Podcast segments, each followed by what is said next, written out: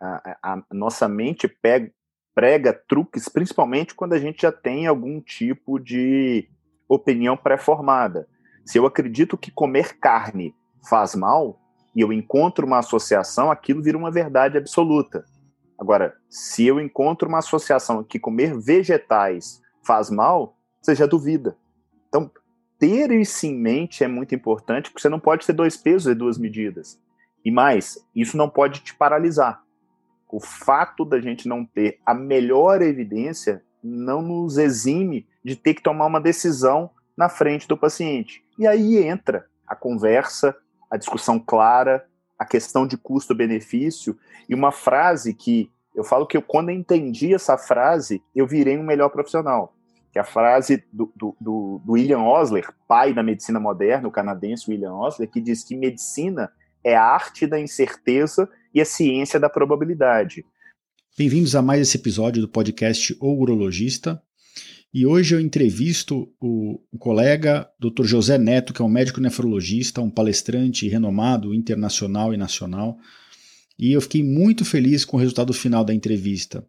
O nosso tema principal é síndrome metabólica, obesidade cálculos renais, mas a gente traz aqui uma abordagem bem geral, uma abordagem bem interessante sobre os hábitos de vida, sobre como encarar a medicina atual, sobre como ser um bom médico, como tratar de forma justa e, e, e, adequada aos nossos pacientes.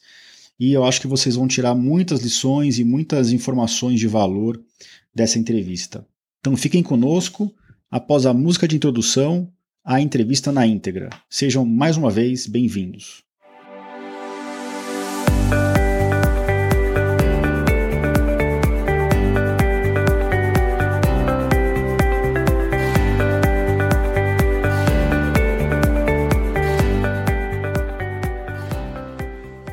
Bem-vindos ao podcast Conversa Aberta com o Urologista. Meu nome é Giovanni Marchini, sou médico urologista formado pela Faculdade de Medicina da USP e serei o anfitrião desse show.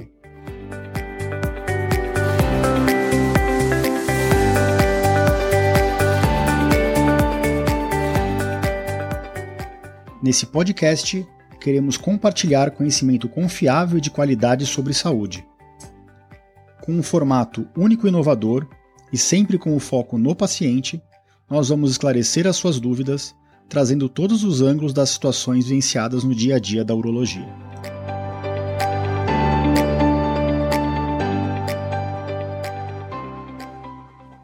Bem-vindo a todos. No episódio de hoje, com muito prazer, eu vou entrevistar o Dr. José Neto, que é um médico nefrologista renomado de Minas Gerais, com atuação em Belo Horizonte, que eu conheci através do meu amigo Rodrigo Bomeni, que é endocrinologista. Antes de mais nada, eu queria que o Dr. José uh, Neto se explicasse como foi a formação dele e qual é a atuação atual dele, o que ele tem vem fazendo na prática clínica dele. Bem-vindo, Neto.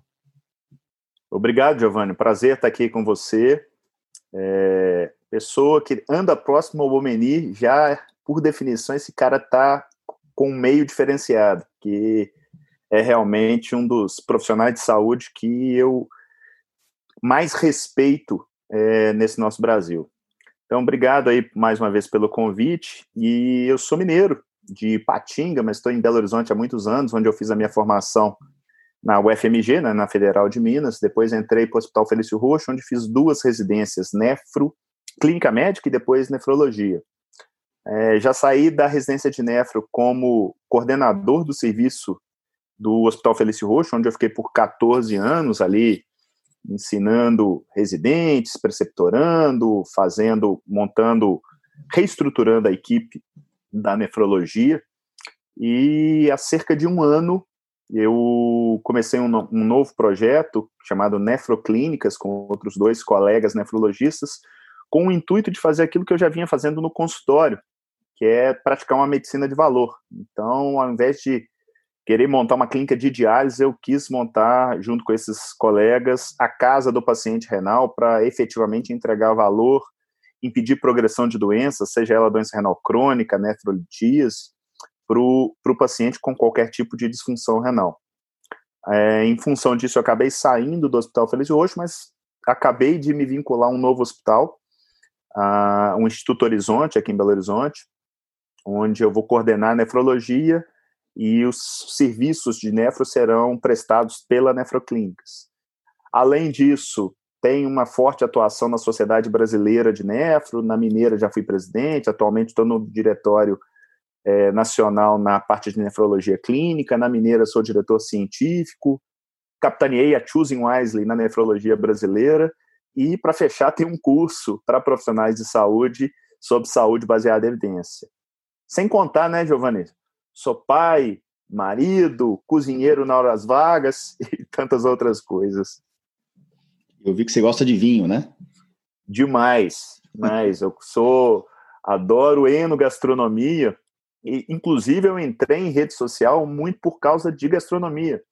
Eu estava conversando com um paciente certo dia no consultório e falou: Ah, Neto, você, tá, você é lorota, você faz essa dieta de baixo carboidrato e tal, mas fala que cozinha. Cadê? Você podia mostrar para gente. Eu não tinha nada até então. Em 2016, eu resolvi entrar no Instagram para mostrar os pratos que eu fazia para os meus pacientes, porque eu falava assim: não, é possível comer bem dentro de um padrão alimentar que naquele momento era é, o melhor para mim, né? Aquilo que estava revertendo a minha síndrome metabólica.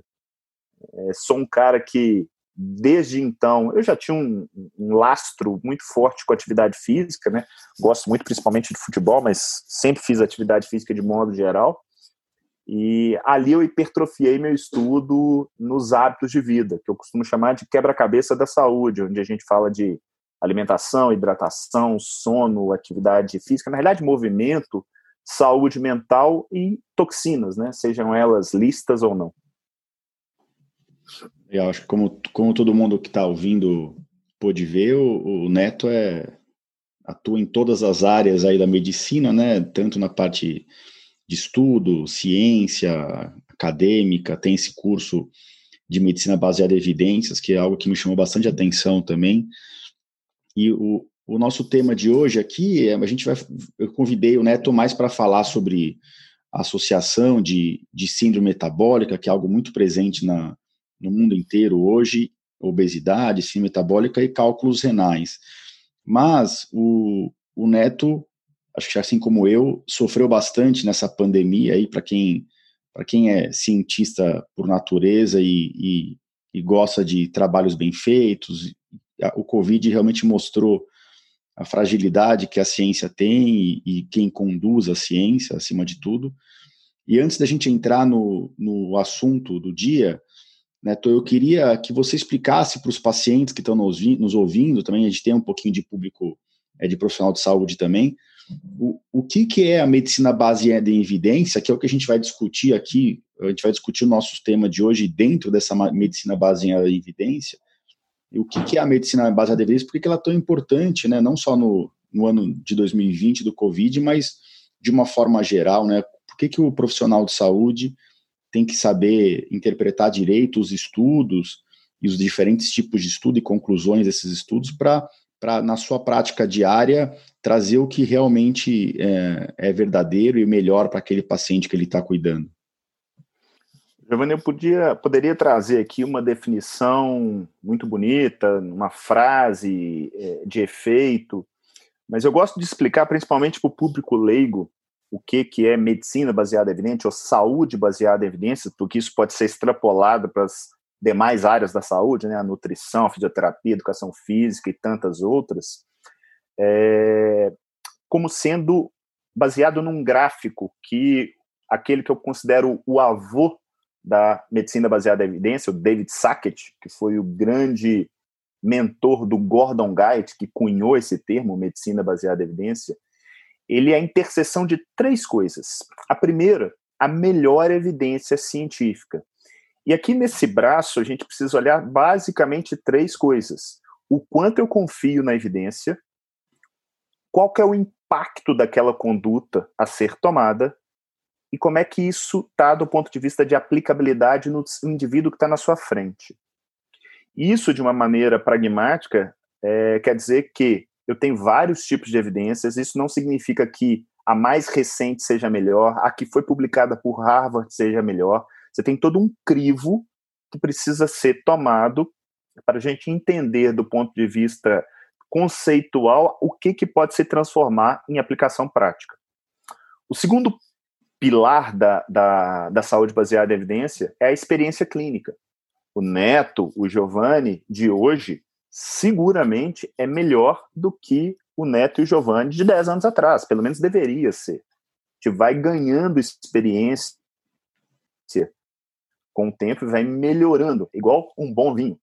E o terceiro, e que por vezes é muito esquecido por nós, principalmente nós médicos, mas eu acho que boa parte dos profissionais de saúde também esquece isso pela própria formação é, universitária, são os valores e preferências do paciente.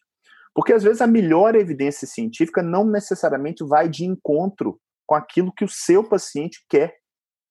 Então a gente às vezes começa a brigar por um valor que não é seu, seja um valor religioso, filosófico ou o que quer que seja. É dessa interseção que nasce a saúde baseada em evidência. Do ponto de vista da Covid, você falou muito bem, a, a pandemia ela serviu para aflorar algo que, de uma certa maneira, quem trabalha no meio já, já sabe que acontece isso. O, o, o profissional de saúde ele não tem uma formação é, pragmática da ciência, ou seja, são estradas paralelas. O, o sujeito que estuda ciência é o, é o, é o pesquisador enquanto que aquele que cuida de pacientes acha que não tem nada que estudar no sentido de entender conceitualmente algumas coisas, por exemplo, a que você citou. Qual é a diferença de causa e associação? Parece a mesma coisa, né? Mas são coisas distintas. Eu vou usar como exemplo aqui, para o pessoal que é leigo nos entender, o seguinte: se eu contar para vocês que tem um dito estudo australiano que diz que é, é, a, as pessoas que tomam sorvete são mais atacadas por tubarão, se eu acreditar que isso é causal, eu tenho que achar alguma coisa. Ah, não, a pessoa fica mais doce, talvez ela solte algum tipo de, de cheiro, né, que atrai o tubarão. Isso seria causal. O fato de ser só relacionado, só associado, não garante que seja causal. Nesse caso, a variável oculta é o calor. A pessoa, quando toma sorvete, normalmente está mais quente, ela entra mais no mar, e por conta disso ela acaba sendo mais atacada. Isso é um exemplo meio esdrúxulo, mas que isso tem que estar tá na cabeça do profissional de saúde e do próprio leigo para entender por que, que hoje sai um estudo falando que o ovo faz mal e amanhã falando que um, o ovo faz bem. Porque são estudos dentro daquilo que a gente chama de pirâmide das evidências em pontos que não nos dão segurança em termos de confiança. Só para a gente finalizar esse assunto, é como se fosse um, uma investigação de um crime. Eu posso ter uma prova cabal de quem matou o fulano, ou eu posso ter uma prova não tão importante assim. Então, se eu tenho uma prova, eu tenho um vídeo em 4K mostrando quem matou, eu posso ter simplesmente lá um pedaço de tecido, uma gota de sangue que foi deixada na ficou na cena do crime, pode ser ter uma opinião de vidente. Na ciência é a mesma coisa. Você tem trabalhos, e a grande maioria dos trabalhos que vão para a mídia são opiniões de videntes. E a gente trata aquilo como sendo um vídeo em 4K. Então, espero que tenha ficado claro aí, ô Giovanni. Se não ficou, por favor, me deixe saber.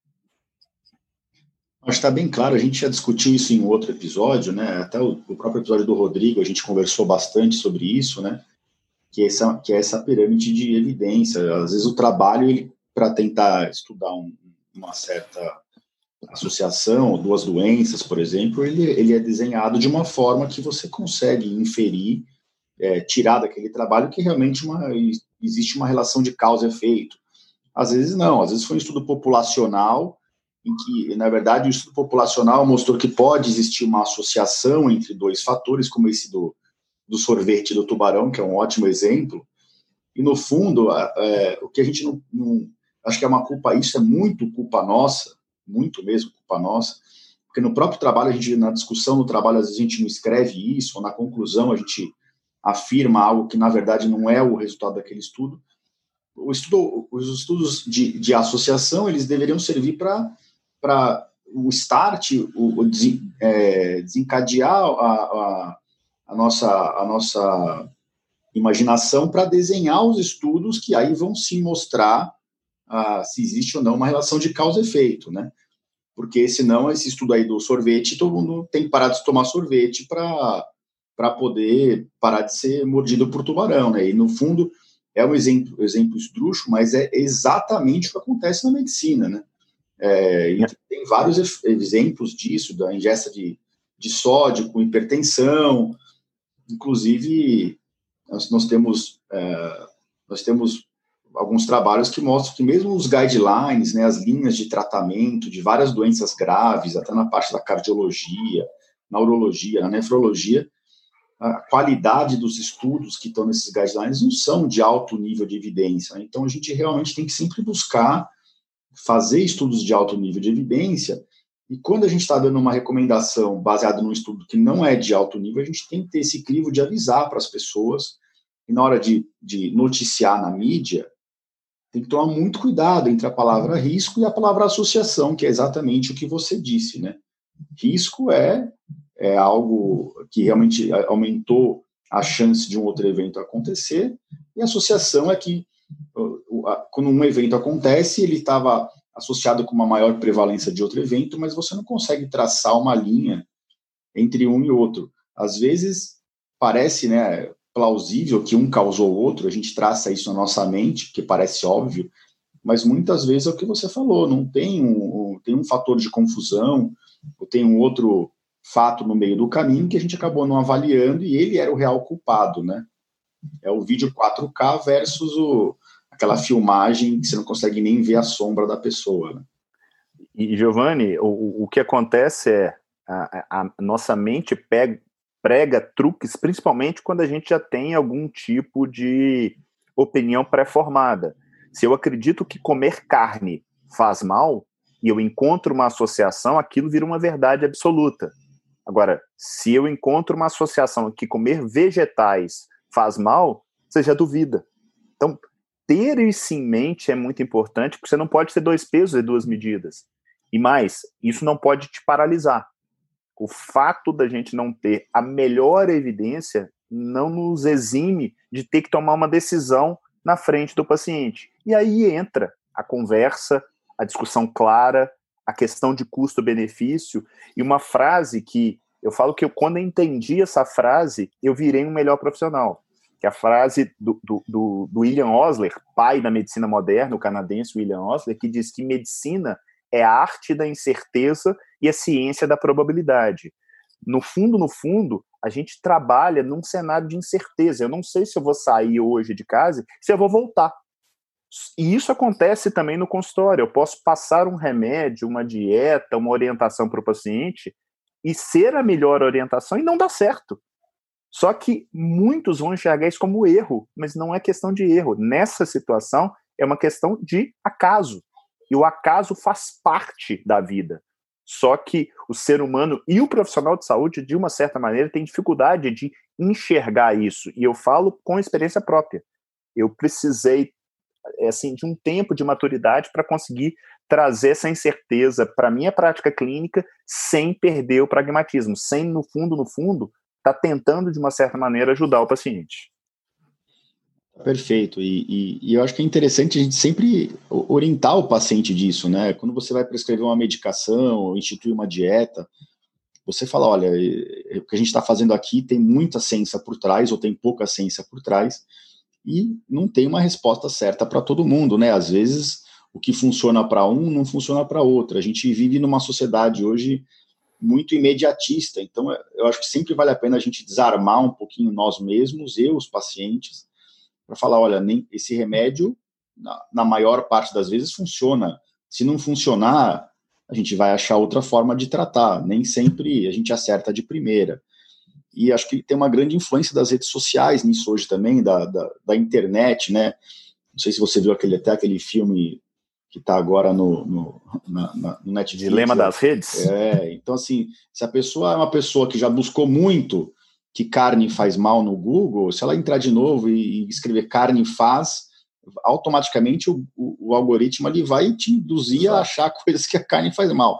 Se você achar que carne faz bem, procurou isso várias vezes, né? Não é mais aquele algoritmo que levava em consideração só o que a maior parte das pessoas procurava.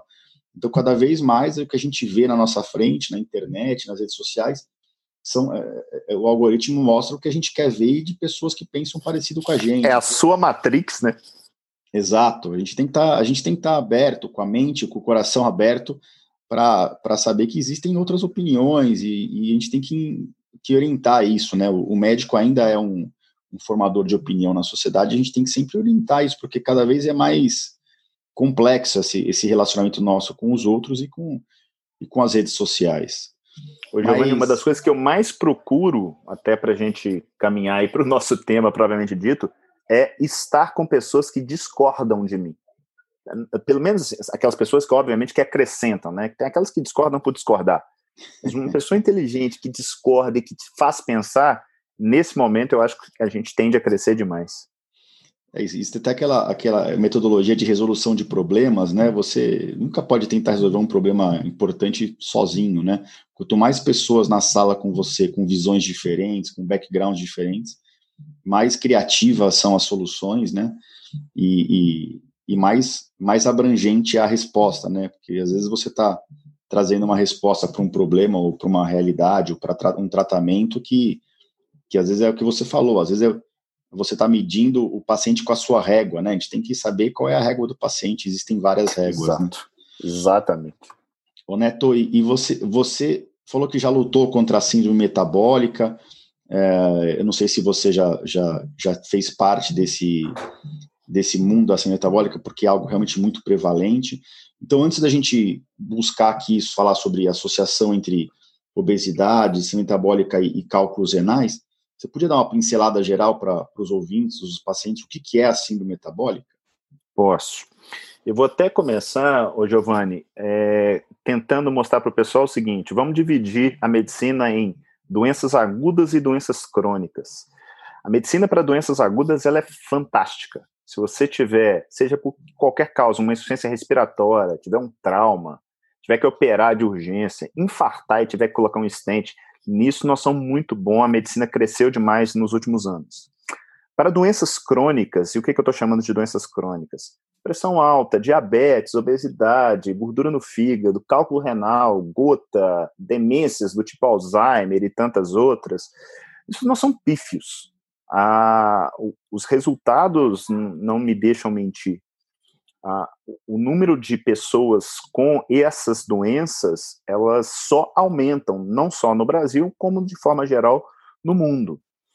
E, de uma certa maneira, a gente pode agrupar boa parte delas dentro desse conceito de síndrome metabólica, que nada mais é do que uma resistência a um hormônio que ele é importantíssimo no nosso corpo chamado insulina, só que quando chega a um determinado ponto, o corpo grita.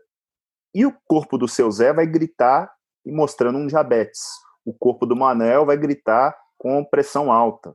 O do Neto vai gritar com sobrepeso. O do outro vai gritar com uma alteração do colesterol e do triglicérides. E por aí vai essa raiz, que é essa resistência insulínica, ela é gerada muito por hábitos de vida, principalmente hábitos alimentares. O excesso no consumo de carboidratos, principalmente sob a forma de açúcar, farináceos industrializados, é o grande motor dessa resistência insulínica, que acaba se expressando de uma forma extremamente variada nas pessoas. E eu, aos 30 e poucos anos, 32, 33 anos, eu estava ali com sobrepeso, não era mega obeso, estava ali, eu tenho 1,78m, 1,79m, estava ali com meus 93 quilos, não era gigante, mas barrigudinho e tal. E eu, com, essa idade, já tinha um diabetes, um diabetes tipo 2, e aquilo me apavorava. Afinal de contas, eu sou nefrologista, eu olhava o pessoal da diálise e falava, pô, com 32 anos eu tô desse jeito, eu tô ferrado daqui a 30 anos eu estou na diálise, eu estou cego, eu estou infartado. E aí, por sorte, eu estava em São Paulo, num evento, é, e aí me foi apresentado por um amigo, que hoje, inclusive, é um dos meus sócios na Nefroclínicas, o Fernando, a, a estratégia de redução de carboidratos, que num primeiro momento eu fiquei resistente. O senso comum me dizia que aquilo ali era uma picaretagem, que aquilo ali não era algo a se seguir. Só que eu já estudava, e também por influência do Fernando, a medicina baseada em evidência. Eu fui estudar. Fui estudar, me convenci que aquilo ali era uma boa estratégia e passei a aplicar em mim. Tem seis anos que eu sigo essa linha, variando aí na restrição de carboidrato, às vezes um tempo mais, um tempo menos, mas nessa brincadeira eu consegui reverter meu peso, hoje eu tenho um peso saudável, é, parei de tomar remédio para glicose, reverti meu diabetes, e dali para passar a usar isso no meu consultório foi um pulo, né? E eu, basicamente eu converso sobre isso com virtualmente todo paciente que entra hoje dentro do meu consultório. Quando eu te convidei para fazer o episódio, eu nem sabia que você teve esse, esse esse desenvolvimento aí mesmo do, do, da síndrome metabólica e que você tinha conseguido reverter tudo isso e todos os riscos que vêm né, junto com a síndrome metabólica, os malefícios uh, na sua vida. E parabéns, que eu sei que nunca é um passo fácil, né? E, a gente vai falar um pouquinho de low carb mais para frente, mas é, é, bem interessante ver que o médico é, um, é uma pessoa normal, né? Eu acho que médico é, é às vezes aquele médico perfeito do Instagram. Não, tem médico que também fuma, tem médico que é hipertenso, tem médico que é obeso, também, tem médico que também come errado. E é interessante que você está aqui como especialista para explicar para os pacientes, mas lá atrás você já passou por essa batalha e graças a Deus você está num caminho saudável aí, agora dando aula sobre isso, né? E, e Giovanni, você quer uma coisa que é interessante, até para a gente exemplificar o que eu falei um pouquinho antes, é, o fato de eu ter revertido tudo isso reduz o meu risco, mas não zera. Então, muita gente acha que pelo fato de eu ter melhorado, eu não tenho nenhum risco de um dia fazer diálise, ou ficar cego, ou perder uma perna. Isso faz parte, só que é, é como se fosse um jogo de rifa. Hum, todo mundo nasce com um determinado número de bilhetes para fazer diálise. Se você não se cuida, fica obeso, diabético, hipertenso, seu número vai aumentando.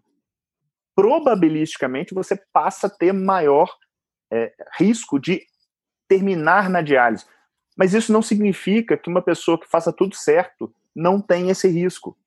É essa incerteza e é sobre essas probabilidades que eu consegui extrair dessa frase do William Osler e trazer para a prática clínica e mostrar para as pessoas: olha, vantagens e desvantagens. Agora, há benefícios é, imediatos. Se você me perguntar hoje, hoje, hoje eu tenho 43 anos, eu me sinto infinitamente melhor do que quando eu tinha 30, em todos os sentidos físico, mental, psíquico. Eu estou muito, mas muito melhor. É, é, só por isso eu acho que já vale a gente pensar na questão de hábitos, seja eles alimentares ou qualquer outros que a gente vá é, lutar para tê-los melhor. Você está melhor e a sua família está melhor, né, Neto? Tenho Não certeza que, a, que, seus filhos e sua esposa agradecem a essa mudança de estilo de vida que você fez e que vai deixar você perto deles muito mais tempo, né? O Giovanni tem um negócio que é o seguinte, é, isso serve para tudo, né? Que é o famoso walk the talk. Não adianta a gente ficar falando é, igual um papagaio, gritando e tal, não sei o quê. Eu falo isso muito com minha esposa. Olha, tem coisas que os meninos fazem hoje que. Ah, eu sou um, eu sou um leitor contumaz. Eu adoro, adoro, e aprendi isso com meu pai. Meu pai não ficava me enchendo meu saco para eu ler, não. Eu simplesmente aprendi vendo o que ele lia. Isso é para tudo, né? Se eu quero que. Não adianta você chegar para seu filho e falar para ele estudar, ou para ele fazer atividade física, ou para ele comer determinada coisa, se você não come. Exato. Então, então, é a mesma coisa com os pacientes. É, mas isso é é, é, a, é, é, é, a, é uma realidade isso hoje, né? Você falar para o paciente não beber, não fumar, e aí você para o seu consultório no meio do, do dia para fumar um cigarro, né? Isso, a gente, infelizmente, a gente vê muito hoje e a gente tem que combater, não só porque a gente consegue combater e não, não tem esse caminho, mas para servir de exemplo também, né? Que nem, nem sempre o, o mais saudável é o mais fácil, né? Muito pelo contrário, cada vez é mais difícil ficar saudável, mas é uma escolha, né? A gente só vive uma vez, né? Então tem que escolher o jeito que você quer viver e o exemplo que você vai dar para sua família e a gente que é médico para os nossos pacientes, né? E, e, é isso que eu estou falando, assim, é, é, eu não tô, é óbvio que o meu risco de infarto e tantas outras doenças tão comuns no mundo atual reduziram com essa minha mudança. Mas eu me sinto melhor, né? É aquela coisa de acordar melhor, de se sentir melhor, de não ter dor, de estar tá mais bem disposto, de melhorar N variáveis dentro da sua vida pessoal que transcendem simplesmente pegar um exame e o exame tá bom. É, talvez uma das coisas que mais me incomode hoje é ver pessoas que não tão bem. Vou contar um caso para você que ele é emblemático na minha vida. Rapidamente, a, a esposa levou o marido, o marido não queria estar tá lá, chegou emburrado, conversei e tal, me deu os exames que ele tinha trazido de um check-up e os exames não tinham nada demais, assim. Na hora que eu coloquei o exame na mesa, falou assim, viu? Falei que eu estava ótimo. Aí pensei, olhei assim, ele estava de mocassim, eu falei, eu tô vendo que você tá com esse sapato de mocassim, você não consegue amarrar o sapato, né? Não, não, porque, porque eu prefiro. Eu, tá vendo essa subida que tem aqui na frente do consultório? Você consegue andar até a esquina de cima sem cansar? Não, mas eu tô com 50 anos. Eu falei, quanto tempo você não dá uma namorada com sua mulher? Isso ele ficou branco. Eu falei, ó, deixa eu falar uma coisa. Tô falando isso para te criticar, nem para te constranger, não. Tô querendo te mostrar que ter exames normais não significa estar bem. Se você quer ficar assim, tá tudo bem. Mas se você quiser mudar, eu tenho como te ajudar. Depois disso, eu, eu, ele podia ter querido me matar, mas na realidade a ficha caiu. E a ficha caiu e esse cara perdeu putz, 30, 40 quilos. Ele, hoje, ele é extremamente grato. Ele virou um propagandista de hábito de vida, porque porque ele conseguiu entender uma coisa que é, é muito óbvia, mas que a gente se perdeu. Quantas e quantas vezes eu não recebo ao longo do dia perguntas assim: minha vitamina D tá X. Tá, mas é, é um número. Esse número isolado tem praticamente sentido nenhum. Tem gente que vai ter vitamina D boa e que vai estar tá péssimo. Tem gente que tem vitamina ruim vai estar tá baixo e não significa que você dá um remédio para suplementar vai melhorar. São tantas variáveis envolvidas e as pessoas querem simplificar no mundo que a gente vive hoje, da saúde digital, com, com cada vez mais inteligência artificial, machine learning, robôs, se o profissional de saúde, se essa ficha não cair, ele vai perder o lugar para o robô sim, e vai ser merecido. Acho que já está perdendo e, e, e, muito por culpa nossa mesmo, né? De que negócio de ficar tratando o exame, né? O médico não examina mais o paciente, não, não, não, não vê mais qual é a origem do paciente, as, a cultura, as preferências, ele Hoje, na correria, ele pede exame e acabou, né? E, e o paciente está sendo culturalmente treinado a, a, a, se basear nisso, mas eu acho que tudo partiu da gente, viu? E a gente Exato, tem que tentar, tentar combater isso. O Neto, mas vamos passar para o tema do dia aqui. Vamos. É, mas é, foi importante fazer essa, essa janela aqui que a gente fez de medicina baseada em evidência, até porque primeira pergunta que eu tenho para você, na verdade, é o seguinte: a gente dá aula de cálculo renal, que é a minha área de atuação maior dentro da academia, e a, a, se vende muito no mundo de que a obesidade e a síndrome metabólica aumentam o risco de cálculo renal, é, principalmente se baseando-se em alguns estudos mais antigos e estudos populacionais em que eles separaram, uh, viram que o risco de cálculo, a prevalência de cálculo renal vem aumentando nos últimos anos, e na hora que eles separam a população em obesos e não obesos, o, eles veem que o, o, obeso tem uma prevalência maior de cálculo renal nesses estudos populacionais. Então, minha pergunta, eu não sei se você vai ter uma resposta, porque eu sei que você estuda muito, e às vezes você está a par de alguns estudos que eu não estou, mas você acha que a obesidade e a síndrome metabólica, eles, eles têm uma associação com os cálculos ou realmente eles aumentam o risco de cálculos? É, ótima pergunta. Bom, primeiro, é indubitável a associação. Ah, tem inúmeros estudos epidemiológicos que são observacionais que corroboram isso que você acabou de falar. Eu olho, eu vejo que o gordinho tem uma probabilidade maior, tem uma chance maior, na realidade, de desenvolver cálculo renal do que aquele sujeito que está bem. A questão é: foi a obesidade per si que causou isso ou ela é simplesmente um marcador? Bom, pra, nessa situação, como a gente não tem um estudo é, experimental que teste isso, a gente pode buscar em ferramentas chamadas critérios de Bradford-Hill, que são nove critérios, se existe congruência entre a causa e o efeito. Quanto mais fatores desses eu tenho, mais eu me aproximo da causalidade. Eu vou, não vou citar todos aqui, mas eu vou dar um exemplo. O efeito dose-resposta. O que, que é isso? Teoricamente, quanto mais gordo, mais cálculo é o risco de, de, de se ter. O efeito temporal. A pessoa tem que ficar obesa antes do cálculo aparecer. Entre esse, esses critérios, existe alguma certa relação que pode nos levar a inferir causalidade. Eu falo até mais da síndrome metabólica do que até da obesidade per si, no, conte no, no contexto da, da, da nefritis, né, do cálculo renal. E se a gente pensar, outro critério importante é o critério que eles chamam de plausibilidade. O que, que é isso? Eu preciso ter algum tipo de mecanismo que justifique isso à luz da ciência atual. E existe. No cenário da síndrome metabólica, há uma tendência forte de a urina ficar mais ácida.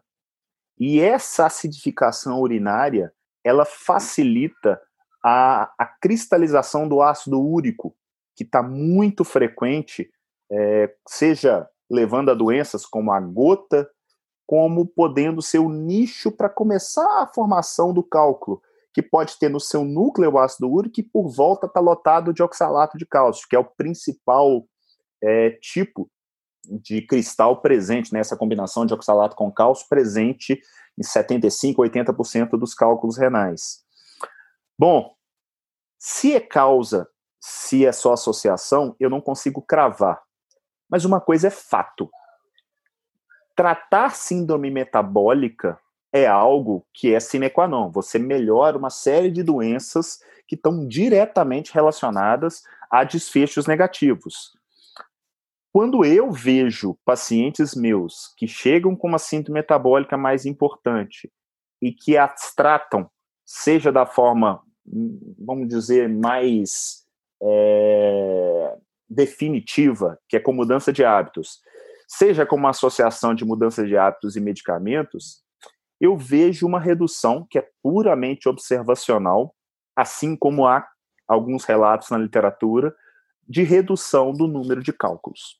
Então, o que eu, na prática, e você vai ver, Giovanni, que eu vou tentar tá sempre trazer para o meu dia a dia, colocando que aqui, ó, isso aqui não é uma verdade absoluta, mas eu percebo que naqueles pacientes que você consegue tratar esses comemorativos da síndrome metabólica, você tem uma redução no número de cálculos, principalmente se não há uma outra causa correlacionada, por exemplo, o uso de uma medicação ou às vezes algum tipo de doença hereditária que possa estar dando aquele cálculo renal. Perfeito. Eu acho que é essa visão que eu queria que você desse, a gente pensa bem parecido, para ser bem sincero, eh, no consultório urológico, de uma forma geral, nem sempre o, o, nem todo obeso tem pedra, né? E eu até conversando com quem cuida só de obeso, com o próprio Rodrigo, por exemplo, que é endócrino, ou no, no Hospital das Clínicas, onde a gente tem um setor lá da gastro que cuida só da, da obesidade, cirurgia de obesidade bariátrica. Essa, essa associação, para eles, não é tão clara, acredita, Neto? Assim, eles não vêm, eles não encaminham muito paciente com cálculo para a gente, nem na academia, mesmo fazendo ultrassom e às vezes tomografia para esses pacientes que têm cirurgia de obesidade agendada, porque realmente eles não conseguem identificar essa maior prevalência, apesar de todos os estudos populacionais mostrarem isso. Então, isso gera uma dúvida. A segunda dúvida é que a gente não tem estudos mostrando que perder peso diminui o risco metabólico, urinário, de cálculos. Não, a, a, literatura é meio ambígua nisso, e até a gente fez um estudo recente no HC que está para ser publicado, e a gente não conseguiu mostrar, para você ter ideia, mudança na calciúria, no pH urinário, em quem perdeu peso versus quem não perdeu peso, quem é, controlou assim metabólico ou não. É lógico que a plausibilidade existe, é o que você falou, né, aumento da acidez urinária, uh, aumento da questão de, de oxalato e, e, e, realmente nos estudos mostram que enquanto na população normal a prevalência de cálculos de ácido úrico é, é em torno de 5 a 10%, nos obesos chega até 20, 30% às vezes, mas uh, essa, essa, esse, essa associação é muito vendida como risco e acho que a gente não tem essa, essa informação na literatura ainda, né, como você mesmo disse. E passando um pouquinho até para essa para que intervenção que a gente pode fazer, né? Então, as recomendações gerais para quem tem cálculo são aquelas de sempre, que a gente sempre fala: aumentar líquidos, aumentar suco cítrico, uh, diminuir sódio, proteínas. Uh, a gente acha que cálculo de ácido úrico realmente às vezes está associado com excesso de proteína, com a obesidade, dieta balanceada em cálcio. E eu, aí eu faço uma dúvida, uma pergunta, né? Então, assim, no indivíduo obeso que está formando cálculo, né, aquele que sabidamente tem cálculo, você acha que essas recomendações gerais elas valem mesmo? Ou a gente tem que ser um pouquinho mais assertivo e, e, e fazer algo mais personalizado para essa população e para esse tipo de paciente? Você acha que adianta eu pedir para esse paciente diminuir proteína, por exemplo? Qual que é o sentido de fazer isso? O que, que você faz na sua prática? Vamos lá, uma ótima pergunta. É... Só para o pessoal entender. De uma certa maneira, a... acontece na nefrolitíase o que por vezes eu vejo acontecer na medicina como um todo. Existe aquela fragmentação do cuidado, né? Então, o nefrologista cuida dos rins, o cardiologista do coração, o pneumo do pulmão, e esquecem que existe um todo. Por que, que eu estou falando isso? Na, o, o, estudo metabólico, que é aquele estudo colhendo urina de 24 horas, mais sangue, o que, que a gente procura ali de uma certa maneira? Fatores de risco para promoção ou para prevenção do, do, cálculo renal. E ali eu vou olhar quanto de cálcio o paciente é, elimina na urina, quanto de oxalato, quanto de citrato, é, como é que está o pH urinário. E daí eu pego um mecanismo isolado ah, tá. Comer muita proteína leva a uma maior acidez urinária. Se eu estou levando a maior acidez urinária, em última análise, eu vou formar cálculos. Você simplifica um, um, um, através de uma via mecanística um todo. Você esquece que por trás tem muita coisa a mais.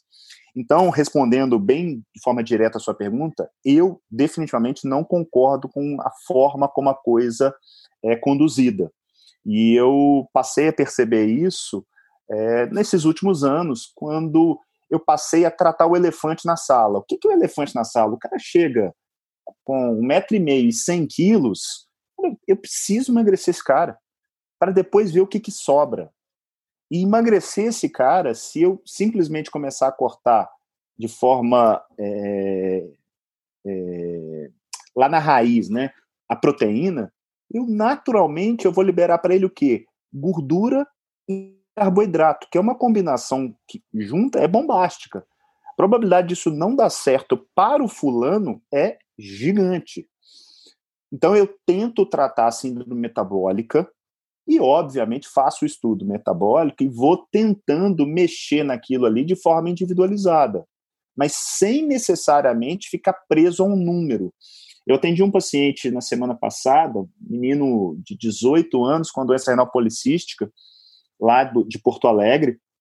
É, menino, assim, cara, se eu tivesse a cabeça dele quando eu tinha 18 anos, eu tava voando hoje. Então, o menino se cuida super bem, mas ele desenvolveu um cálculo, um cálculo pequeno ali de 4 milímetros, se não estou enganado, e ele tem uma hipercalciúria muito importante, uma hipercalciúria de 600, 650 miligramas mantida, com uma leve hiperuricosúria, é, e ele vem flertando com dietas de baixo carboidrato, na realidade, em alguns momentos mais cetogênico, outros menos, e agora ele está numa dieta carnívora. É, e do ponto de vista prático, ele tem esse cálculo, mas é um cálculo relativamente pequeno, é, eu poderia simplesmente, se eu fosse seguir a ferro e fogo, falar assim: ou não, corta proteína, corta sal, vamos fazer uma dieta mais rica em carboidratos. Só que, por outro lado, eu tenho algumas evidências também de baixo valor científico que talvez a dieta cetogênica seja boa para doença renal policística. O que, que, eu vou fazer com ele? Eu vou acompanhar, vou ver o que está acontecendo com aquele garoto e não simplesmente colocá-lo dentro de um protocolo que está escrito dentro de uma diretriz que foi formulada baseada em evidências que por vezes são ruins. Perfeito. Acho que esse exemplo que você deu reflete bem o nosso pensamento, né? A gente fica querendo encaixar o paciente dentro de uma caixinha para que a gente tenha uma terapia pré-formada para ele, né? Então a gente fica tentando adaptar o paciente à terapia, o paciente à técnica, e não o inverso, né? A gente tem que adaptar a técnica Exato. e a terapia ao paciente. E, e, e, eu vou te falar, né, Tô, eu convivo com, com experts da parte de litias, o nosso grupo do HC é muito forte, até reconhecido mundialmente pelas nossas publicações, e eu convivo com os, os uh, estrangeiros, americanos, europeus, asiáticos dessa área, e isso, isso não é comentado em congresso. É, então, assim, ah, o paciente chegou com cálculo de ácido úrico, a primeira coisa que se fala é vamos diminuir proteína e vamos alcalinizar a urina, vamos dar um citrato. Ninguém nem olhou ali aquela síndrome metabólica, né? Por quê? Porque você quer encaixar o paciente dentro de uma caixinha rápida, de rápida resolução, até porque muitas vezes é o que o paciente pede, né? Pô, como é que eu vou tratar? Ele não quer, às vezes o paciente não. Se a gente tem que fazer ele compreender que o tratamento, que o cálculo é a via final de um distúrbio metabólico muito maior, que é, é a consequência de algo maior, que nem você falou, né? E às vezes nós, como médicos, urologistas, nefrologistas, a gente uh, não gasta esse tempo e esse estudo do próprio paciente para entender isso. Olha, você está com síndrome metabólica, você está com o cálculo renal é, é um dos menores problemas que você pode ter no futuro, né? E seu corpo está dando indícios de que algo está errado no seu balanceamento metabólico. Vamos investigar e vamos e vamos atrás da, da solução a longo prazo, não a curto prazo. Então aí, aí eu, eu te pergunto, para um paciente que tem síndrome metabólica, claramente tem síndrome metabólica documentada nos exames e, e na obesidade e está formando cálculo, precisou ser operado. Você já deu, deixou claro que a dieta rica em proteína não é a sua melhor dieta. Então, qual seria a recomendação ideal para você hoje? E se você for falar da low carb, como você já falou um pouquinho, é, por que, que a low carb te chamou, para você que é um médico tão cientista no sentido de aplicar a ciência à realidade, por que, que você acha que a low carb talvez se encaixasse nesse doente? E, e em termos de trabalhos robustos científicos, o que, que você tem visto em relação a benefícios da low carb? É, vamos lá, então. É, historicamente, essa questão do medo da gordura, do colesterol, é algo que data aí da década de 60, década de 70. E mais especificamente, em 1977, foi, foi publicado a primeira diretriz nutricional americana que saiu do, da, na verdade, do Senado americano, que foi, ficou conhecida como Comissão McGovern, onde o governo passava a propor aquilo que a população iria comer. Então, nós, na nossa geração, nasceu num mundo onde comer gordura fazia mal, comer de três três horas que era o certo, que carne é um grande vilão, que a gente precisa comer grãos integrais e por aí vai. Só que eu parei de brigar com a realidade, né? A hora que você olha para o lado, tá todo mundo gordo, tá todo mundo doente, a, a coisa não para. A só, coisa só não é pior porque, do ponto de vista agudo, a gente consegue tratar lá na ponta a complicação da síndrome metabólica, seja um infarto, seja o cálculo renal. É, é, cada vez mais as técnicas endurológicas melhoram para tratar a complicação, do mesmo jeito que os estentes melhoram para tratar o infarto.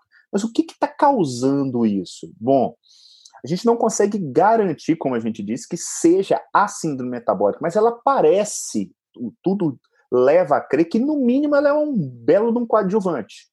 Então, o que, que eu faço? Eu tento melhorar essa síndrome metabólica. Os estudos que a gente tem hoje também não são tão robustos quanto eu gostaria. Eles trabalham basicamente com desfechos como peso, marcadores inflamatórios, é, frações do colesterol, glicose, pressão. É, eu não tenho estudos com mortalidade, infarto, isso não tem. Mas também não tem para outro lado, não, tá? E se a gente pega esses desfechos que são menos robustos, porque eles não necessariamente eles vão refletir o desfecho clínico, que é aquilo que importa para o paciente, né? Porque para o paciente ele não interessa se ele está com colesterol alto, ele quer saber se ele vai infartar, se ele vai morrer. É isso que ele quer saber. Considerando é, essa limitação, a gente tem cerca de 70 randomizados, que é o topo da evidência científica, e não tem nada que favoreça a dieta de baixa gordura. Do ponto de vista de plausibilidade, existe uma, uma, uma teoria que eu citei de uma certa maneira no início, que é essa resistência insulínica, ela é causada pelo maior consumo de carboidratos, principalmente carboidratos refinados. Ou seja, tem toda lógica eu retirar aquilo que está levando à resistência insulínica. E o fato é, quando eu faço isso, normalmente eu tenho bons resultados. É, é 100%? Óbvio que não. Por quê? Porque aí existe individualidade. Então, a gente não pode. Eu, eu, lembro que quando eu descobri a low carb, eu virei quase que um pastor, né? Eu falei, Nossa, eu achava que a low carb era a solução do mundo. Não. Hoje eu acho que ela é uma bela de uma estratégia.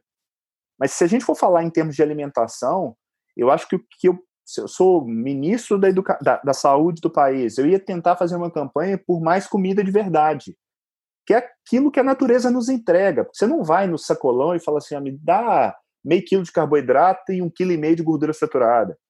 Você pede picanha e batata.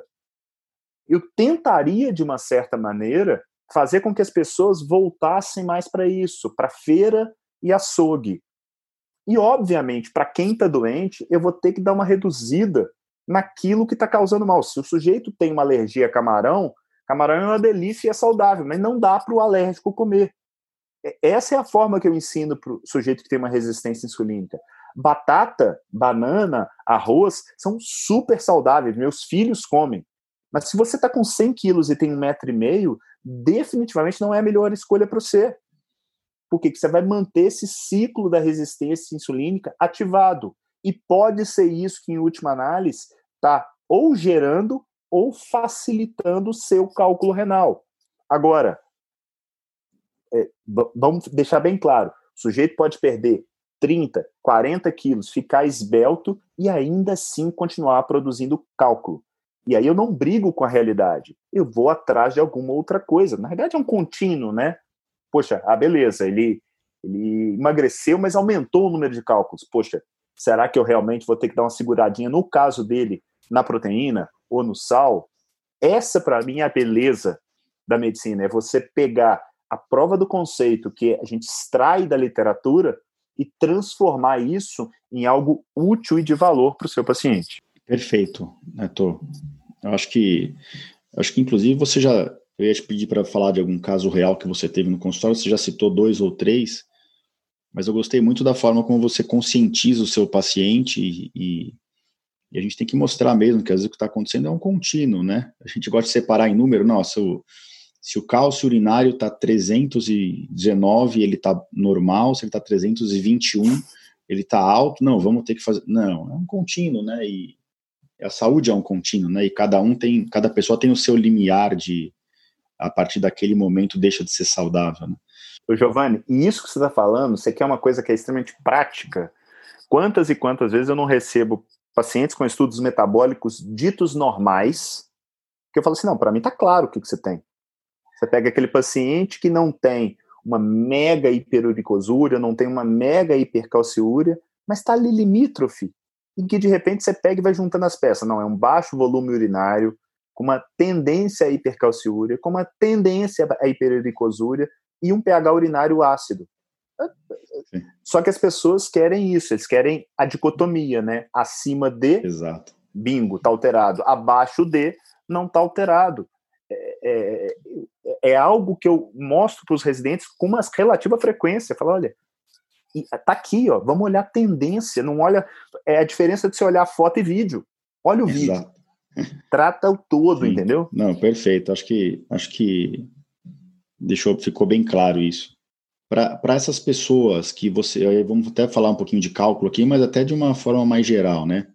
Eu, eu queria chamar isso aqui de momento dica do episódio aqui, né? Tô, se você fosse dar uma dica ou uma recomendação pro que você pode ser até algo que você já faz na sua prática clínica, né? A gente sabe que se tem algo difícil na vida hoje é mudar o estilo de vida, né? Mudar para uma vida mais saudável. Eu acho que você tem a facilidade de mostrar o que você passou aí dentro da sua vida e como você está saudável e hoje se sente bem. Mas quando você vai começar a, a, a colocar essa sementinha dentro do seu paciente, fala, ó, esse cálculo renal foi um indício de que alguma coisa está fora do eixo e a gente tem que trabalhar num contexto maior. Como é que você, onde que você começa isso com os seus pacientes? Qual é a primeira coisa que você fala para eles para começar essa conscientização uh, e ajudar eles a, a, a caminhar num, num, numa outra direção, né? Na verdade, a, a, do mesmo jeito que eles falam que, ah, não, a maconha é a porta de entrada para as drogas, pois é, a, a, alimentação, a comida de verdade, a nutrição foi minha porta de entrada para hábitos de vida. Porque nós, médicos, eu falo isso com uma certa convicção, gente não valoriza de fato a importância dos hábitos de vida. Basta ir num congresso. Você vai num congresso falando a respeito de nefrolitíase, você vai ter de uma palestra de 30 minutos, 29 minutos e 20 segundos falando de coisas não relacionadas a hábitos, e tem um slide falando lá que tem que emagrecer, que tem que tirar a proteína e o sal da dieta, e, e, e passa por isso mesmo. Isso acontece com a, a, enorme maioria das doenças crônicas. Então, a primeira coisa é, é o profissional se conscientizar e perceber que isso é sim muito importante. E eu pude sentir na minha própria pele. Eu melhorei. Aquilo ali me deu estalo para eu começar a estudar aquilo que hoje eu tenho uma palestra que, que, eu, que eu até, até então na pandemia eu estava viajando o Brasil inteiro para dar essa aula que é, chama O Médico que eu quero para mim. E entre outras coisas, eu mostro aquilo que eu chamo do quebra-cabeça da saúde. E por que quebra-cabeça? Porque essas peças elas estão é, é, encaixadas.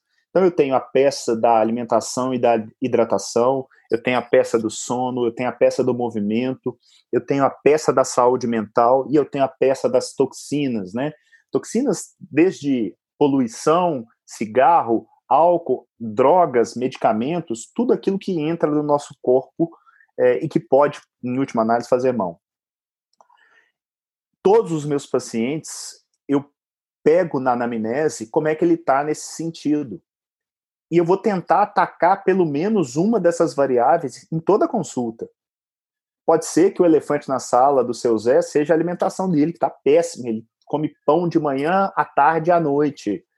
Pode ser da Maria, que ela está completamente descompensada do ponto de vista é, mental e que ela precisa não necessariamente de um remédio, às vezes ela precisa de uma terapia, às vezes ela precisa passar a fazer atividade física, às vezes ela precisa meditar, e às vezes ela vai precisar do remédio. Como ela, eu posso usar remédio para tantas outras coisas, eu gosto de deixar claro, eu não sou contra remédio, não. Remédio de forma protagonista para tudo quanto é doença.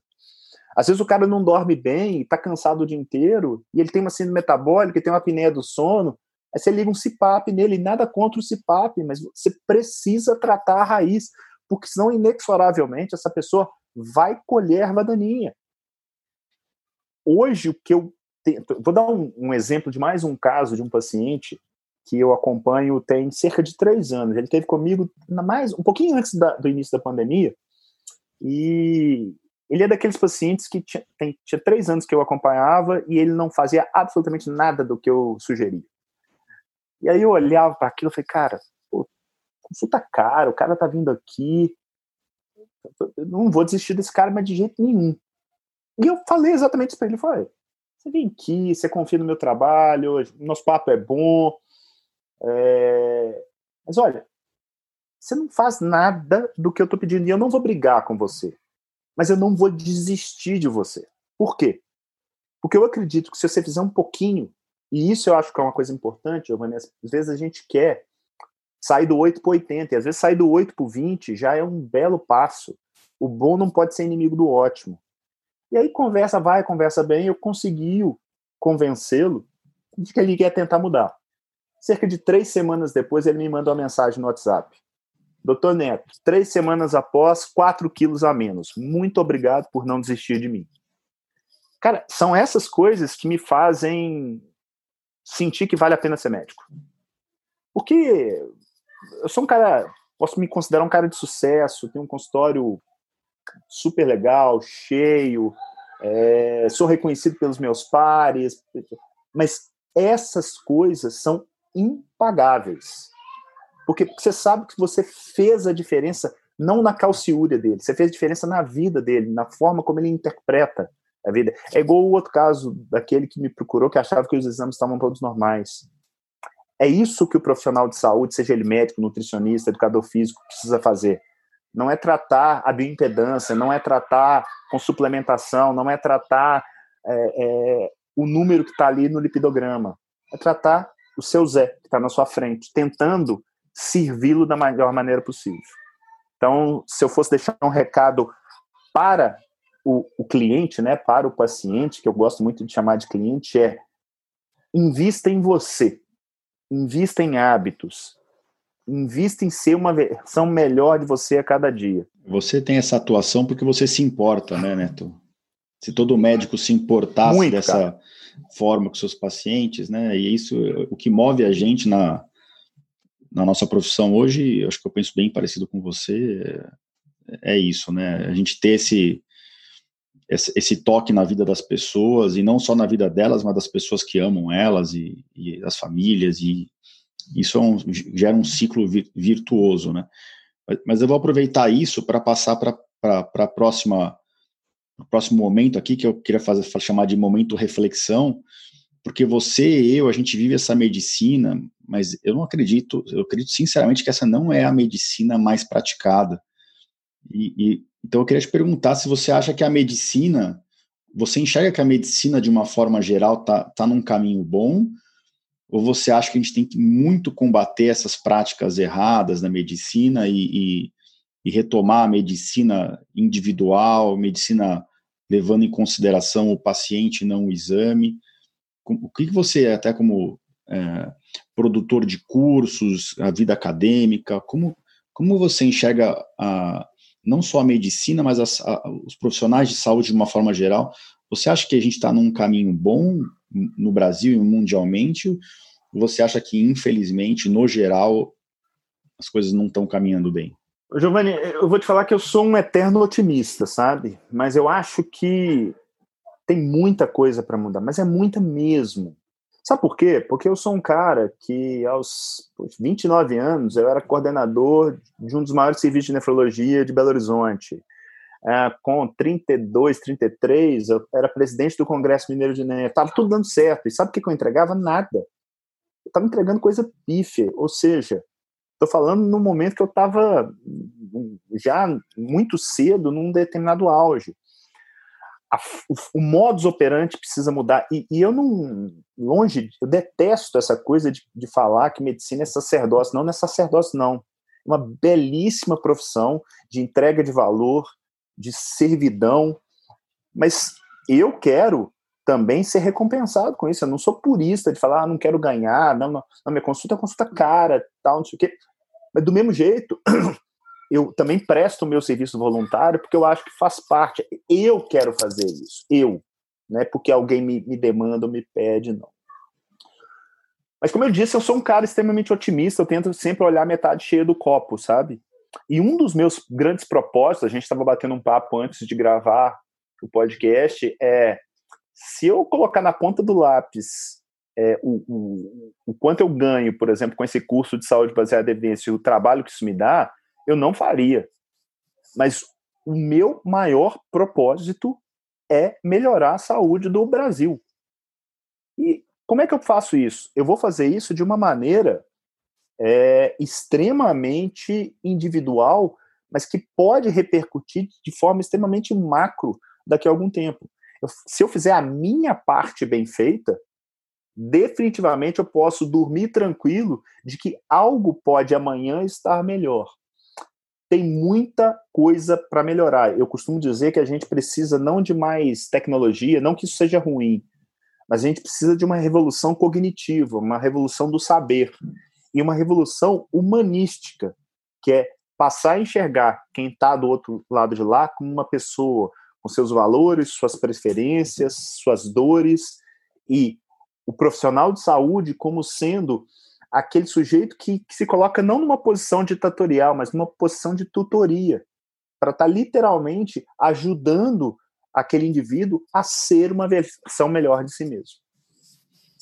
Isso muito parecido, viu? A gente tem que ser mais guia do que herói, né? O paciente que tem que ser o herói da história dele, né? E a gente tem que ajudar nesse sentido e e tantos pacientes como a gente se cobra muito, existe uma tendência a ver a metade vazia do copo, mas a gente tem, tem que buscar a, a, metade cheia, né? Buscar o ganho, mesmo que tenha sido pequeno, né? Que demandou aquele esforço do paciente.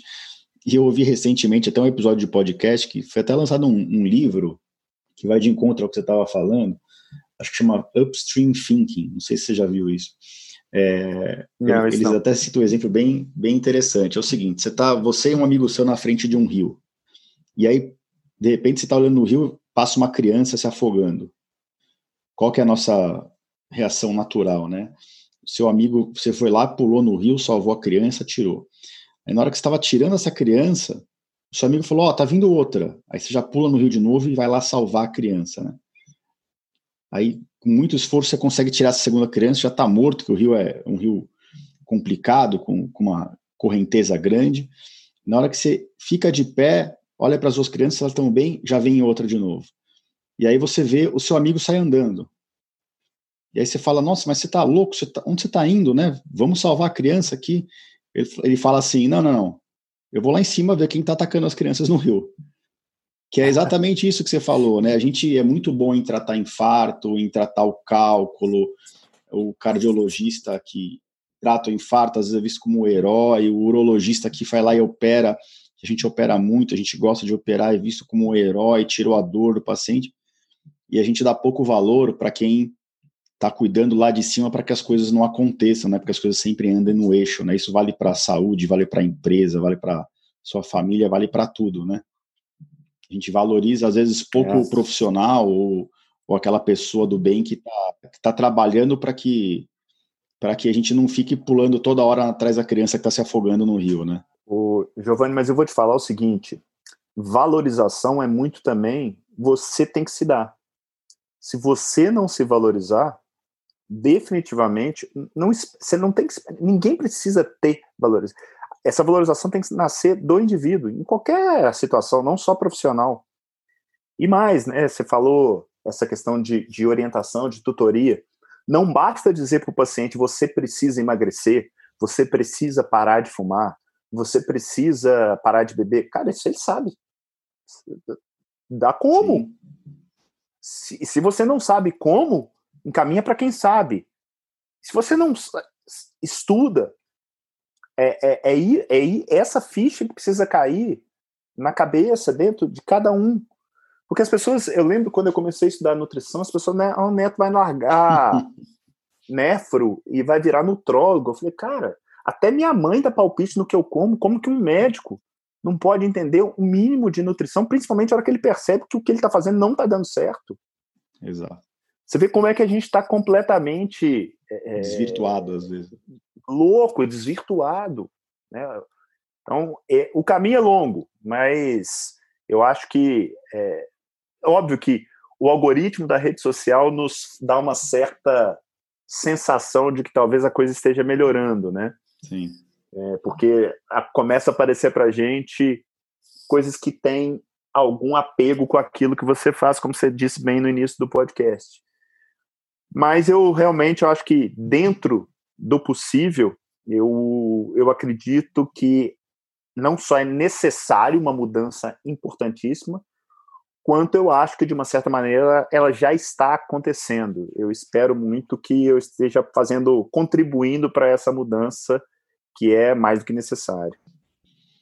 É, não tenha dúvida que você está. Eu vejo quantas pessoas você impacta nas redes sociais aí, e isso é totalmente tem um impacto até em quem a gente não imagina, né? Gente próxima, gente distante, gente de outros países.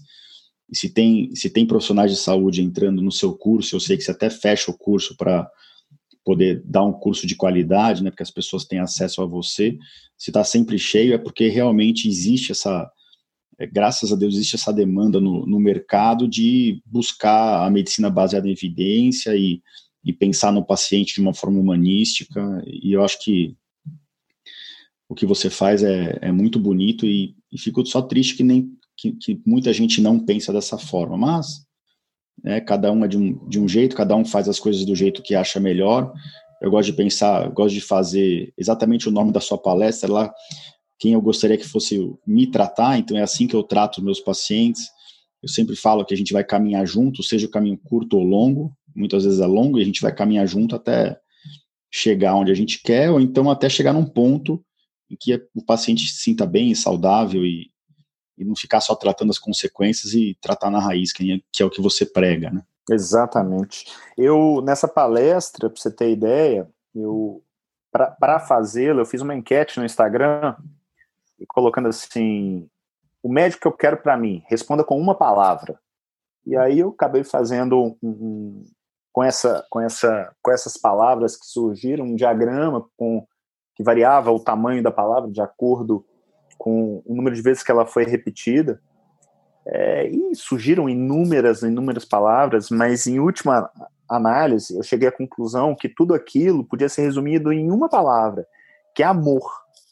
Amor pelo que se faz, amor pelo próximo. E eu fecho essa palestra com uma foto da minha família, que é meu bem mais valioso.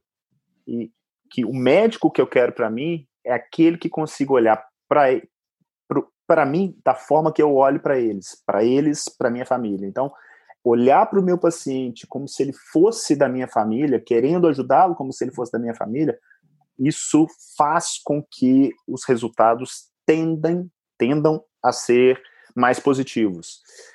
Eu vejo isso quando a coisa dá errado, porque nem sempre a gente acerta. Quantos pacientes você não indica um transplante, uma cirurgia, e infelizmente a coisa não dá certo e pode até, em última análise, você ter um óbito. E nessa situação, quando as, por vezes as famílias, não é infrequente isso, graças a Deus, do ponto de vista, não de que perca muita gente, mas quando acontece, as famílias virem me agradecer. Então, naquele momento de maior dor, se alguém se chega e fala assim, perdi minha mãe, perdi meu pai, perdi um filho, e vem para te agradecer, é, é, é, ali que eu vejo que eu estou no caminho certo. Porque quando a coisa, quando tudo dá certo, é muito fácil. Exato. Quando tudo dá, quando tudo sai de, de uma forma diferente que a gente imaginou e, e a família se, se mostra do nosso lado, a gente realmente tem um reforço positivo de que nossas ações estão contribuindo para um bem-estar, não só do paciente como da família, né? Eu acho que isso é super importante e, e gostaria que todo médico tivesse essa sensação. E, e, infelizmente isso é muito valorizado nos médicos hoje, né? Quando na verdade deveria ser o basal, né, Neto? Então é. hoje, quando a gente age assim, e a gente age de coração, é, as pessoas falam, né, olha, eu não encontrei isso em outros médicos tal, e, e você fala, putz, não, eu não sei fazer medicina de outra forma, né? Exatamente. Não, e o, o, o Giovanni, as pessoas.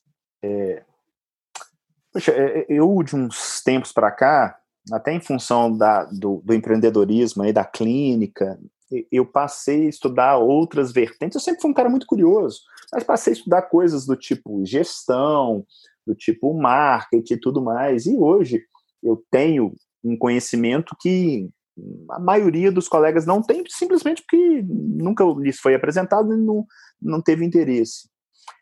Você consegue perceber como que todas essas ferramentas podem ser usadas para o bem e para o mal, e como que, de uma certa maneira, fazer uma medicina de qualidade já implicitamente você está fazendo o seu marketing. É um negócio assim que chega a ser óbvio, né? Cuidar bem, é, responder com carinho, tentar ajudar a despeito de quem seja, são coisas que eu aprendi com meus pais. Aprendi isso por índole. Eu tive essa educação. E aí, de repente, hoje eu tenho como reflexo uma carreira de sucesso, graças a Deus. Agora, se me perguntasse há cinco anos, há seis anos atrás, eu já tinha uma carreira de relativo sucesso, mas eu não estava feliz. Hoje eu posso dizer, cara, que eu sou completamente realizado na minha profissão. Mas assim, muito. E, e, e consigo enxergar que tanto do, do, do ponto de vista do prisma do paciente, ali dentro da nefroclínicas, quanto para os profissionais com o meu curso, eu, eu vejo que o meu propósito de, em última análise, deixar um legado está no, caminho, tá no caminho certo. O resto toda é consequência. Só mostra sua boa índole, né? E, e a sua formação, e seus valores, né? E a gente acaba se cercando, se aproximando das pessoas que pensam parecido, independente das redes sociais, né? Acho que é por isso que a gente está gravando esse episódio aqui. Neto, muito, muito obrigado pela conversa. Estamos perto do limite do nosso tempo aqui. É, acho que a gente você trouxe muita informação valiosa, tanto do ponto de vista de raciocínio clínico, de, de valores e de como ajudar os pacientes a enxergar a, a imagem maior, né? O vídeo, o vídeo não a foto, que nem você falou, né? Para eles entenderem como começar um, um tratamento, uma mudança de caminho, né, de estilo de vida. E a gente usou os exemplos dos cálculos renais para isso, mas no fundo isso se aplica para tudo, né? Então eu queria, até uma forma de agradecimento, te perguntar onde que, onde que as pessoas te encontram uh, em todos os sentidos, né? Qual, qual é o melhor lugar para eles te encontrarem, para caso queiram agendar uma consulta no consultório, para ver isso de perto, esse trabalho que você faz. Se, se for um profissional de saúde que está ouvindo, aonde que ele acha a entrada do seu curso, se ele está aberto e, e nas redes sociais, onde que você é mais presente. Bom, primeiramente eu queria te agradecer, Giovanni, é muito bom conversar com alguém que tem é, é, a mesma linha daquilo que você acredita. É, isso dá, de uma certa maneira, acende cada vez mais essa chama de, de acreditar que é possível, sim, melhorar a saúde nesse país. É, foi um bate-papo top, num, como eu disse no início, a pessoa que está próxima do Bomeni, probabilidade de, de ser uma pessoa do bem, uma pessoa boa, é, é, é gigantesca. Então, fica aí meu, agradecimento de coração. Bom, onde é que as pessoas me acham? Do ponto de vista físico, eu atendo em Belo Horizonte. É, Para quem quiser anotar o telefone lá da clínica, é 31 25 15 68 68 ou 31 25 15 19 18. Então, 31 25 15 68 68 e 25 15 19 18. É, nas redes sociais, a turma me acha nas principais redes, mas eu sou mais atuante no Instagram, onde a turma vai me encontrar como Dr. José Neto, DR José Neto. Eu tento responder todos os, os directs e não tem robô, não tem ninguém que faz isso por mim, sou eu que respondo tudo. Então, um ou outro pode passar batido, mas eu tento responder todo mundo que entra em contato comigo. É a forma de eu agradecer aquela pessoa de estar ali me seguindo e, e acreditando no meu trabalho. Para os profissionais da área de saúde que têm interesse no curso, além de eu fazer toda semana lives a respeito do tema, né, eu tenho o 717 da SBE toda quinta-feira pela manhã lá no Instagram, tem tanto o podcast que tem para agregador de iOS e de Android, quanto o canal no YouTube, que tá, vocês vão achar sobre, como SBE Academy. Então, tem muito conteúdo gratuito lá. E para quem se interessar e quiser aprender um pouquinho mais de, de saúde baseada em evidência na prática, porque o meu objetivo não é ficar ensinando teste do que quadrado, é, é o que eu faço para tentar melhorar o cuidado com meus pacientes. Eu costumo dizer que eu uso a saúde baseada em evidência para três coisas, três T's. Primeiro T é poupar tempo. O segundo T é ajudar na tomada de decisão. E o terceiro T é o triunfo ou sucesso, tanto junto ao seu paciente quanto profissional. Então, tempo, tomada de decisão e triunfo é, são os focos desse meu curso. Ele está fechado no momento, a próxima turma deve abrir provavelmente no início do ano que vem. Mas quem quiser já deixar o contato, manda um e-mail para contato arroba SBE de saúde baseada em evidências ponto academy. A-C-A-D-E-M-Y, contato arroba sbe.academy, não tem ponto .com, não tem ponto .br. Muito bom, obrigado Neto mais uma vez pelo episódio e para quem tiver interesse aí, entre em contato que vale a pena. E eu queria mais uma vez agradecer a participação e talvez até já deixar o convite para outros episódios aqui sobre outros temas. Vai ser um prazer te entrevistar de novo. Acho que assim como os pacientes, aprendi bastante hoje. Quando você quiser e Vamos combinar, eu indo a São Paulo, vindo a BH, vamos combinar de sentar e comer um, uma boa comida e tomar um bom vinho. Falar com o Bomeni. Bomeni, se eu for para aí também, o, falar com o Marcelo Esteves e com, com o Leonardo também, a gente combina de se encontrar, que faz tempo que está o convite, né? A pandemia deu uma complicada aí, mas assim que possível a gente com certeza se encontra. Show de bola, Giovanni. Obrigado aí mais uma vez pelo convite, foi muito bom. Foi muito bom mesmo esse episódio com o Dr. José Neto. E que episódio gostoso de gravar, conversa bem flu, fluiu fácil a conversa, parecia um bate-papo mesmo. E eu acho que o Dr. José trouxe muita informação valiosa do que, que é a medicina de alto nível, o que, que é saber interpretar um estudo clínico, como tratar direito nossos pacientes, né, com os nossos valores, a preocupação que a gente tem em trazer uma melhora na qualidade de vida e tratar o paciente para buscar a saúde, não ficar tratando as complicações. Então acho que esse episódio foi muito valioso. Esse episódio aqui é o episódio 27 do podcast, ele vai estar dentro do site www.ourologista.com.br barra podcast barra episódio 27. Todas as informações que foram discutidas aqui vão estar lá dentro, inclusive os links para quem quiser contactar o Dr. José Neto.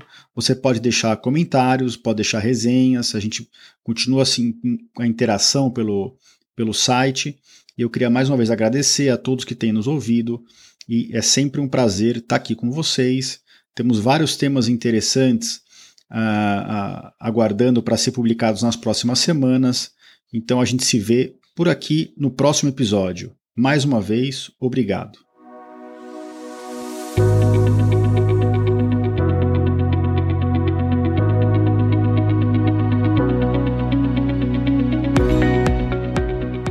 Você ouviu a mais um episódio do podcast Conversa Aberta com o Urologista. Mais uma vez, obrigado e até o próximo.